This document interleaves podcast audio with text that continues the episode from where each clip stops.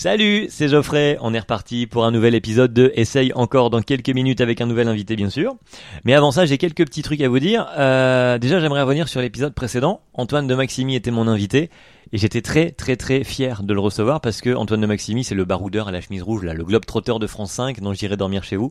Si vous n'avez pas écouté le podcast, il était vachement bien. Enfin, je vous dis ça avec euh, en toute objectivité, il était vachement bien. C'était un, un, témoignage assez intéressant euh, à recueillir, Antoine de Maximi forcément, j'ai envie de dire. Et, euh, et j'ai vu que le podcast avait bien circulé, rapport à Antoine de, de Maximi. Donc euh, c'est simple, voilà, euh, il n'y a plus une seule journée où il n'y a pas de lecture sur le podcast. Donc merci beaucoup de le partager autant. Continuez surtout quand il y a des gens comme Antoine de Maximi ou d'autres dans leurs témoignages qui viennent vous toucher, euh, bah, que vous trouvez euh, ouais sensible, touchant, euh, voire ça vous motive pour votre quotidien, eh, eh bien dites-le, partagez-le. Euh, tiens, j'ai écouté ça dans tel podcast, c'était bien, tu devrais l'écouter aussi, ça peut te servir, machin. S'il y a des gens dans votre entourage, vous vous dites en écoutant le podcast, tiens, ça, ça peut lui être utile. Alors faites-le lui écouter, n'hésitez pas, surtout continuez à le partager et merci beaucoup pour ceux déjà qui se sont abonnés sur toutes les plateformes et qui le suivent et qui viennent écouter et qui partagent. Merci beaucoup. Euh, je suis très content parce que là, il y a, pas mal d'invités en ce moment. Il y a plusieurs euh, épisodes du podcast euh, en boîte. Et, et d'ailleurs, il y en a un aussi en préparation, le numéro 11 sera un épisode spécial. Euh, qui sortira un petit peu après les autres d'ailleurs. Il y aura le 12, il y aura le, voilà, et il y aura le 11 qui reviendra. Et un épisode 11 qui est en préparation, euh, un petit peu spécial avec euh, une personne spéciale en fait, plus précisément. Voilà. Donc euh, je vous, je vous raconterai ça prochainement. J'ai hâte de vous euh, faire découvrir ça. Euh, et puis ouais, plusieurs invités en préparation. Donc content, content de vous retrouver pour ce nouvel épisode, le dixième, donc avec Florian Brucker cette fois-ci. Qui est donc Florian Brucker bah, C'est la question que je vais lui poser dans un instant. Florian Brucker, en deux mots, je vous plante un peu le décor. C'est un Français qui est parti vivre au Québec depuis quelques années maintenant. Il est humoriste, euh, jeune humoriste, il a fait l'école nationale de l'humour, mais tout ça il va le raconter. Hein.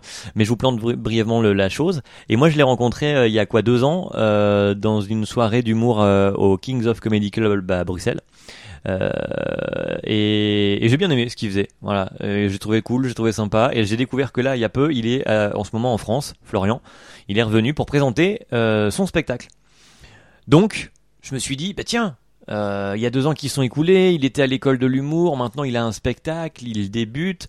Autant dans cet épisode, dans ce podcast, pardon, on a reçu des gens qui avaient euh, déjà pas mal d'années de carrière derrière eux et qui nous racontent comment justement ça a été compliqué parfois et qu'il faut essayer encore, essayer encore, essayer encore. Bah là on est sur quelqu'un qui est, euh, alors pas tout au début, mais qui est dans le début. Donc c'est intéressant comme parcours. Alors allons-y. Florian Brucker est mon invité et ça commence maintenant. Salut Florian Salut Geoffrey Geoffroy, Geoffrey, c'est comment Geoffrey, Geoffrey, c'est Y moi, ouais. Bon, il n'y a pas de problème. Euh, Florian, je suis très euh, content de, de t'avoir. Alors, j'ai une première question, je la pose à tout le monde. Des fois, elle est rapide, des fois pas, et des fois, elle met mal à l'aise, et des fois pas non plus. Euh, c'est qui es-tu en, en, quelques mots? Comment toi, tu te présenterais à nous, en fait?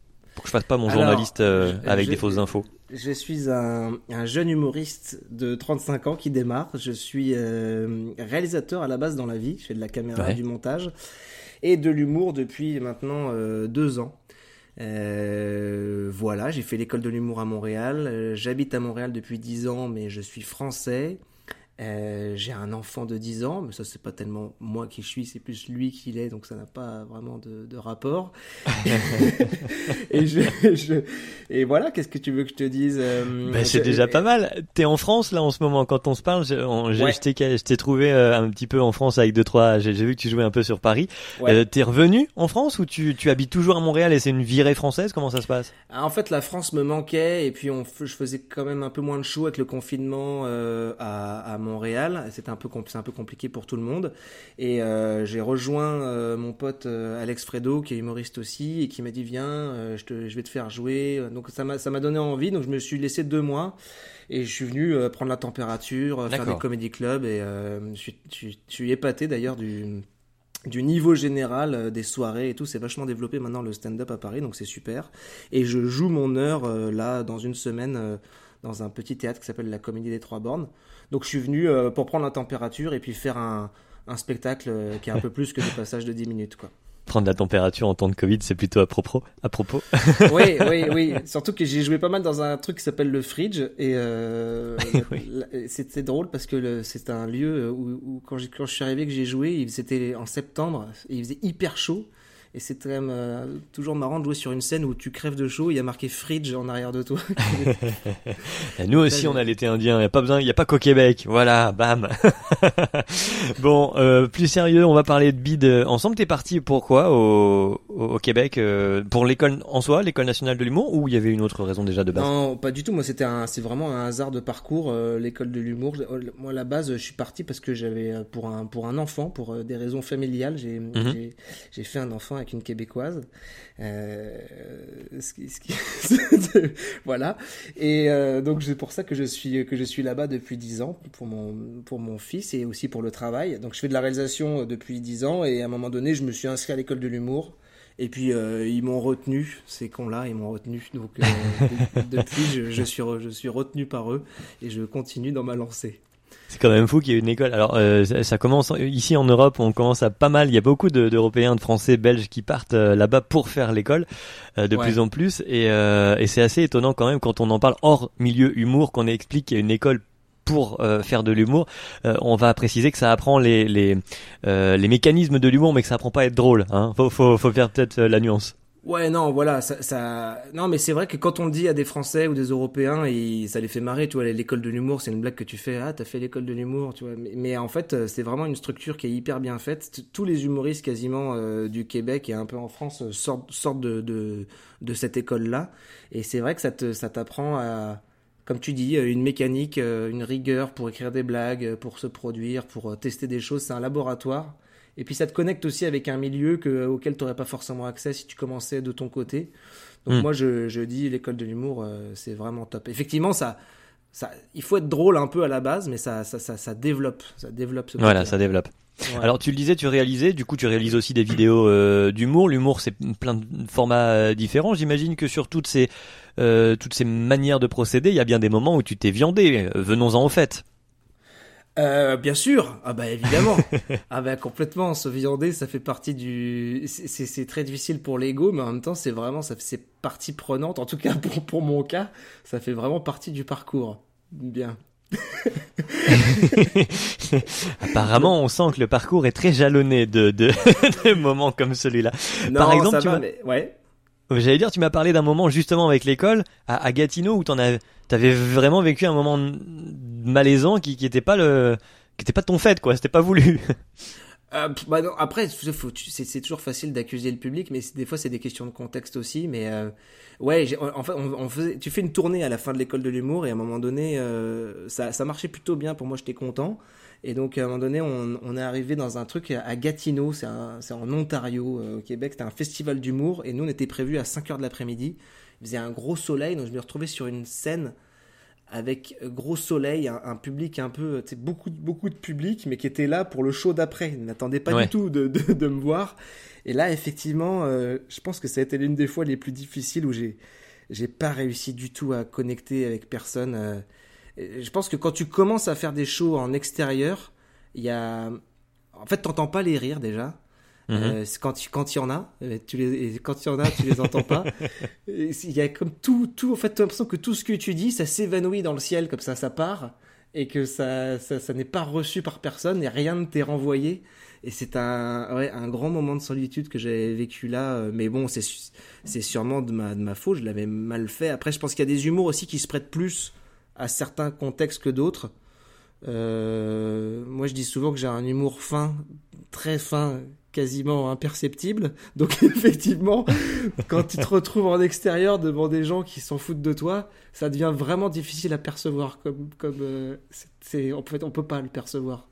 Et comment tu le vis sur l'instant quand c'est voilà quand quand t'es là sur la scène mais qu'il faut tenir le truc?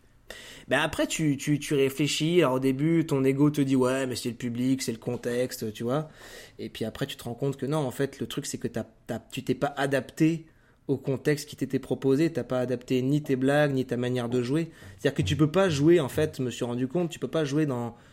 Il y a des manières différentes de jouer en fonction si t'es dans une grande salle, si t'es en extérieur ou si t'es dans une toute petite salle avec 12 personnes. Euh, tu vois, tu vas jouer plus l'intimité ou plus le show. Euh, tu vas augmenter ta gestuelle ou la baisser.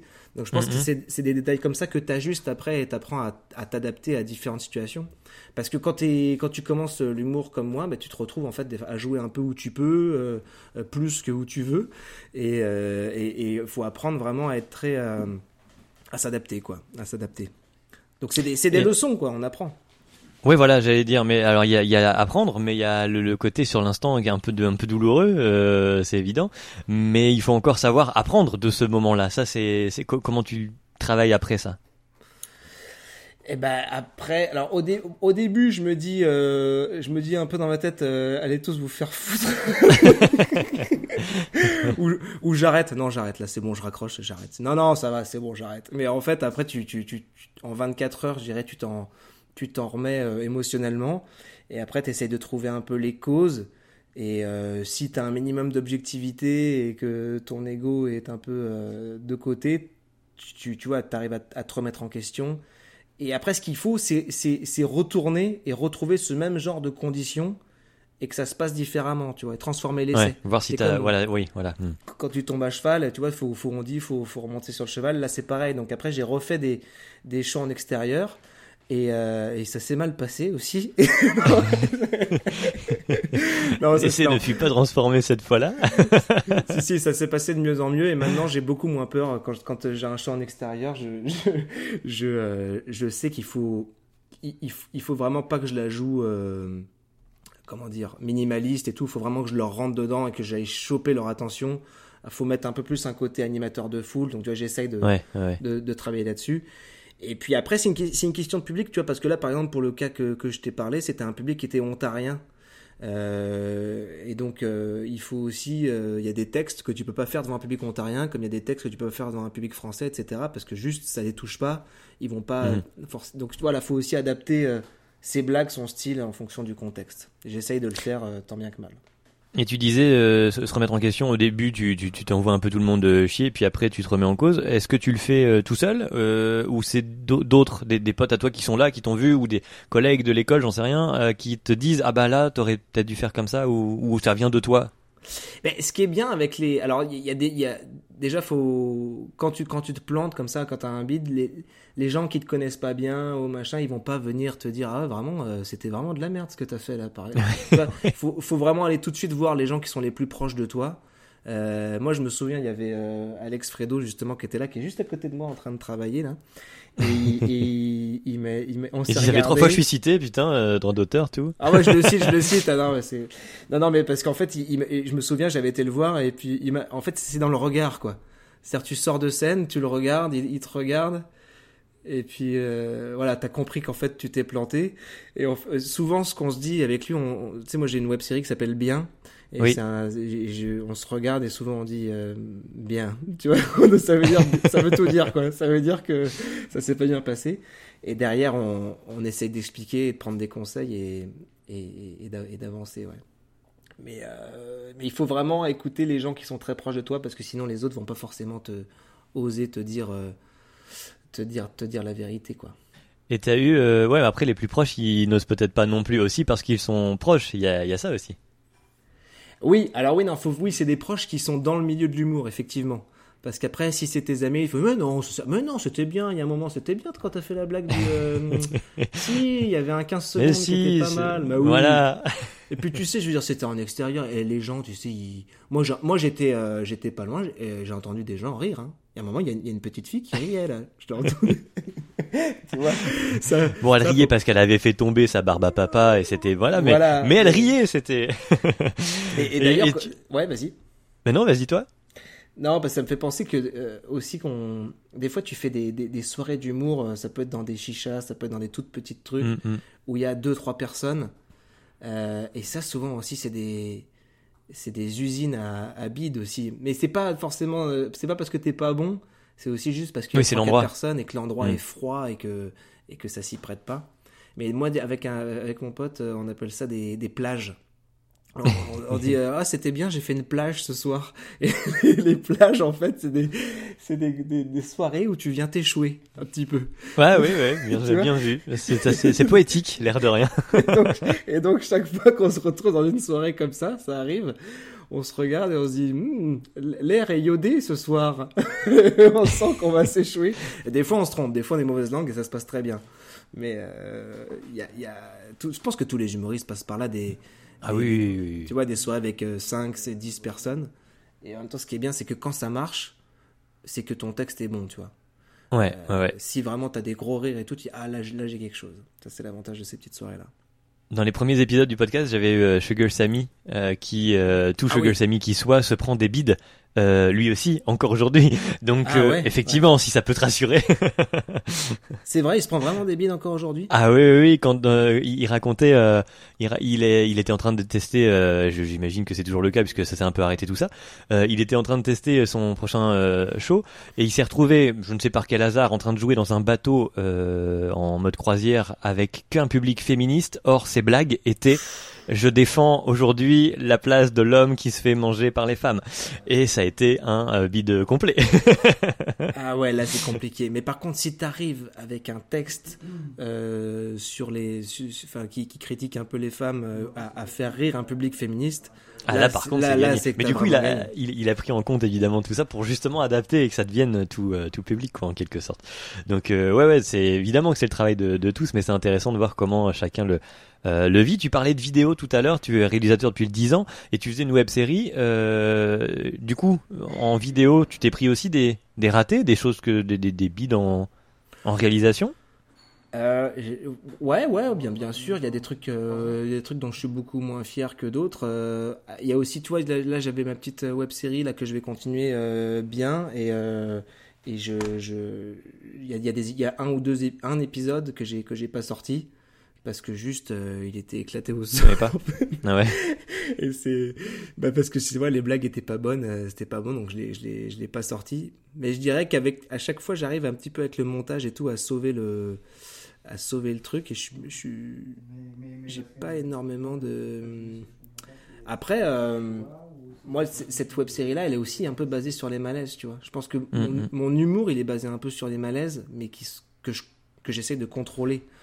Euh, c'est pour ça que des fois, des fois j'aime bien aussi quand, euh, quand le public répond pas ou quand il y a des silences et je peux, où je peux rebondir dessus. Ça peut te servir, disons, voilà. Ouais, des fois le beat peut être mon ami dans, dans certaines situations. Après, si, si je me laisse dépasser par le beat et, et, si je me laisse euh, perturber émotionnellement par le beat, là, là ça devient gênant. Mais des fois, le, le bid peut être vraiment l'allié d'un humoriste si tu sais jouer avec et rebondir dessus. Parce que du coup, tu pars dans, une, dans des formes d'impro ou de choses un peu euh, méta qui sont moins convenues et ça surprend vachement le public et il rit, tu vois. Hmm. Je sais pas si je me fais c'est clair, c'est pas clair. Si si. Oui oui, j'ai bah en tout cas j'ai compris. Est-ce un gage de clarté, je ne sais pas, mais j'ai compris. Euh, très bien, c'est cool. Et, euh, et donc alors il y avait un autre, tu m'avais mentionné un autre un autre bid euh, sur un dans un bar oui ça rejoint ce que tu disais sur les les, les chichas et autres. C'est ouais c'est souvent euh, lié au, lieu. Là c'était un bar un peu euh, un peu chelou avec une scène très haute. Ah oui oui. Alors ça c'était à, oui à Grenville au Québec. Me demande pas exactement où c'est je saurais même pas dire je sais même pas comment bah, déjà Grenville quand on sait ce que veut dire graine c'est bizarre. Oui, oui, graine veut dire sexe d'homme, donc ouais, déjà ça partait un petit peu mal. Et en fait, on est arrivé là-bas, il y avait un, ils avaient monté une scène sur un billard, tu vois, c'est-à-dire qu'ils avaient un billard dans leur truc, ils se sont dit on oui, voilà, une scène, on fait une scène à 2 mètres 50, un truc en bois, fallait une échelle pour monter, tu vois. Donc tu te retrouvais en fait en hauteur à 2 mètres 50. les cheveux dans le toit. les cheveux dans le toit devant pas grand monde. Et y a, tu vois, il y avait un public un peu éparse et il y avait beaucoup de monde, surtout la majorité du public était plus attiré, si tu veux, par les machines à sous qu'il y avait tout le long du bar euh, que par euh, les humoristes en eux-mêmes. Et euh, là, je me souviens que c'était une, sacrée expérience. Mais c'est, bon de faire ces endroits-là. Franchement, euh, ça participe vraiment à, à te former euh, comme humoriste. Tu vois, moi, je suis vraiment un jeune humoriste, mais, mais je pense que c'est en faisant ces, ces endroits-là et en, et en, et en variant tous, tous, tous, ces publics et ces endroits. Que tu t'armes. Pour ah ouais, vraiment, bah vraiment. En même mm-hmm. temps, j'enfonce des portes ouvertes en disant ça, mais mais il faut vraiment toujours sortir de sa zone de confort, comme ça, tu, tu, tu, deviens plus fort. Tu vois, je pense à un Sugar Sammy il n'y a, plus, y a plus grand chose qui l'impressionne quoi, euh, en termes de, de, type de public ou de type d'endroit, j'imagine. Ouais, bah euh, impressionné, il avait l'air quand même de, de, de dire que si, il était toujours, il avait juste beaucoup de façons de s'adapter. Pour le coup, il avait voilà, euh, il avait beaucoup de modes par défaut qui permettaient de rebondir selon les lieux, disons. Voilà. Mais j'en ai un qui est pas mal, c'est que l'autre fois, quand j'étais à Paris, j'ai joué dans une soirée et euh, je sais pas pour quelle raison, euh, il y avait que des que des juifs dans la salle, tu vois, que des mecs avec des kippas et tout. Ouais. Et, euh, et au moment de rentrer, je me dis putain, j'ai un- bout en fait où je parle de mon nom de famille et où je déconne là-dessus parce que j'ai un nom de famille allemand, enfin bref. Et c'est une blague un peu. euh, Ouais, tu l'avais fait, je me rappelle à tu vois, Bruxelles. je ouais, je tu l'avais faite. Et là, je me suis dit, putain, ça va pas passer. Et finalement, j'étais étonné. ben, En la faisant, ils ont vraiment beaucoup ri. Et euh, après, j'ai- soufflé une fois que j'ai fait cette blague. je me suis dit, C'est bon, s'il rit à ça, le reste, ça va bien aller. Je me souviens, j'ai dit. euh, J'avais peur de m'être trompé de public, mais non, ça, c'est bon, ça, vous le prenez bien. Mais euh, ouais, c'est sûr qu'il y a des moments où tu, si tu sais que le public est euh, de telle, euh, de telle minorité ou de telle religion ou, ou que sais-je, et que tu as des blagues là-dessus, euh, Ouais, tu dis, euh, ouais, est-ce que je vais froisser personne Euh, Ouais. mm, mm. bah, surtout aujourd'hui où tu vois, tu peux, tu peux froisser des gens euh, assez facilement. hein. Je me souviens, j'avais fait, j'avais fait un numéro aussi à Montréal. Il y avait une, une fille à la fin qui est venue me voir, elle me fait Bon, euh, j'ai trouvé ça vachement bien ce que tu as fait, mais euh, par contre, euh, ta blague grossophobe, merci beaucoup. Je Hein, de quoi tu parles? Je savais même pas de- à quoi elle faisait référence. Et elle a commencé à me faire un laïus de 15 minutes parce que j'avais fait une, blague, je sais pas, sur les gros et tout, donc j'ai rien dit. J'ai dit, ouais, je suis désolé, machin. Mais c'est vrai qu'aujourd'hui, les, les gens sont. Peut-être, il y a une plus grande sensibilité peut-être qu'il y a 10, 15, 20 ans. Donc, c'est toujours un peu touchy. Et ça, ce serait raté pour toi de d'arriver justement dans un dans un public où euh, tu tu vexes ou blesses des gens? Ce serait raté quelque, ton ton taf? Je sais pas si ce serait raté parce que je pense que tu comme disaient des proches, on peut rire de tout, mais pas avec. euh, pas ouais, avec tu dois non d'endroit dans ce cas-là. Alors ouais. mm. Donc je pense qu'il faut, de toute façon, la première règle, c'est que ta blague, elle soit drôle, qu'elle fasse rire des gens. Après, si dans ces gens-là, euh, il y en a qui qui ne la trouvent pas drôle ou qui ont une sensibilité telle qui font qu'ils sont pas d'accord ou qui ça les ça les indigne, ben, c'est peut-être juste des gens qui que tu reverras jamais dans, dans, dans ta salle. Mais je pense que il faut aussi assumer euh, assu- assumer ses blagues, et assumer quitter, parce que si tu commences à t'adapter aux au desiderata de tous et chacun, bah, tu finis par, par, par perdre ton identité humoristique, je pense. Hmm. Euh, ouais. Enfin, moi, faut, faut- je pense qu'il faut pas trop. euh, Et je me rappelle euh, quand tu Ouais. étais venu à Bruxelles, tu avais joué le parce que le, le- on- évidemment sur la rivalité français-belge et tu t'étais présenté comme le connard de français justement. Et mais Mhm. là, tu savais d'emblée que c'était bien pris. Les, les Belges ont pff, mon dieu une autodérision incroyable. Oui, bah c'est ça aussi, c'est que moi je joue beaucoup avec l'autodérision, euh, et puis les Belges ils en ont beaucoup, ils sont très drôles. Je pense que c'est ça aussi, tu vois, des fois tu, tu- quand tu fais une blague euh, un petit peu euh, extrême ou qui peut prêter à un malaise ou, ou- voilà, ou qui peut diviser, euh, faut, faut que les gens prennent en compte que le fait de la dire, c'est déjà que t'es un peu un con toi-même, tu vois. C'est-à-dire que Ouais, souvent ouais. on dit oui, cette blague est blessante, mais on, on joue aussi des cons qui, qui peuvent dire des choses qui des fois peuvent pas plaire ou trouver bizarre. Mhm, c'est- mhm. Cette dimension-là, elle, souvent, elle est pas prise. On prend juste la blague, on dit ouais, mais ça c'est pas bien. Mais oui, mais je, je, je joue sur une scène. Je, je, je fais, je fais Oui, c'est pas pas moi, c'est pas c'est pas moi, c'est- je joue, c'est un pas- personnage. ou alors c'est, une extension de moi-même, ou Voilà. un truc, mais c'est pas Ouais, vraiment moi qui, qui tu comprends. C'est on, on, fait, mhm. on fait de l'humour, tu vois. On fait pas des. Ouais. C'est pas la vraie vie non plus quoi, c'est des blagues, c'est ça. Ouais, il faut quand même garder ça. Après, il faut pas non plus que Ça aussi, Sam, euh, je sais que Samy a un passage là-dessus aussi. Euh, tu, tu parlais de la France, là t'es revenu euh, jouer, du coup là t'as déjà joué ou ça va seulement arriver? Ah bah là j'ai déjà joué, euh, mais je sais j'ai fait des passages de 5-10 minutes euh, dans des soirées, là j'ai dû jouer peut-être une 15 vingtaine de fois, c'était très cool. Et euh, là je joue euh, mon, mon heure la semaine prochaine. Et c'est, c'est, c'est, je joue dans un petit théâtre dans le 11e arrondissement de Paris. Et la première date est complète, alors je suis très content. Voilà. Euh, donc là, je vais- c'est- c'était important pour moi de venir ici, puis d'avoir l'occasion, euh, même si c'est un petit théâtre et tout, et que j'ai fait la promo tout seul, de faire, de faire quelque chose de plus long, tu vois. Parce Mhm. qu'en fait, euh, euh, tu franchis des étapes, tu vois, en tant qu'humoriste, tu fais, ah, là, je fais ça, maintenant je fais ça, tu essayes d'un peu de, de franchir les étapes supérieures, et pour moi, jouer à une heure, comme je l'ai jamais fait, euh, c'est c'est un- c'est une belle, une belle réalisation. T'as jamais joué ton heure ou, ou du tout du tout? Ou même pas à- à- au Québec avant? Non, au Québec, ce que j'ai- le maximum que j'ai joué, c'est 30 et 40 minutes. Ok d'accord. Donc c'est ouais donc c'est une vraie première là. Ok cool. C'est une vraie première, d'autant que j'ai il y y y a des textes que je dois enlever parce qu'ils sont trop, euh, il y a trop de références québécoises dedans. Euh, donc j'ai dû réécrire du texte euh, plus adapté à un public français, etc. Donc c'est un, un, un beau challenge, quoi. Vraiment, je suis très content. Bon, ah ben on se rappellera très souvent, euh, je pense. Il y aura d'autres vides à, se raconter Ah ouais, il dans une plein. aventure qui commence. Il y en a forcément. Bon, super. eh eh ben écoute, Florian, je suis ravi de t'avoir euh, reçu. C'était un vrai plaisir. Et puis, euh, bah, on peut pas dire merde, mais break a leg, ça marche aussi, non? Qu'est-ce qu'ils disent au Québec? Euh, ils disent euh, essaye, essaye de pas te planter, Chris. euh, ça va bien aller, Ouais. mon chum. Un truc comme ça. Ouais, on- on a l'un des rares Français qui sait faire vraiment l'accent québécois. Super. Ah, tu, tu trouves que je le fais bien? Je trouve que je le fais Ben, mal. Ah ouais, non, Ben, là, là, en tout cas, sur euh, sur ce que j'ai entendu, oui.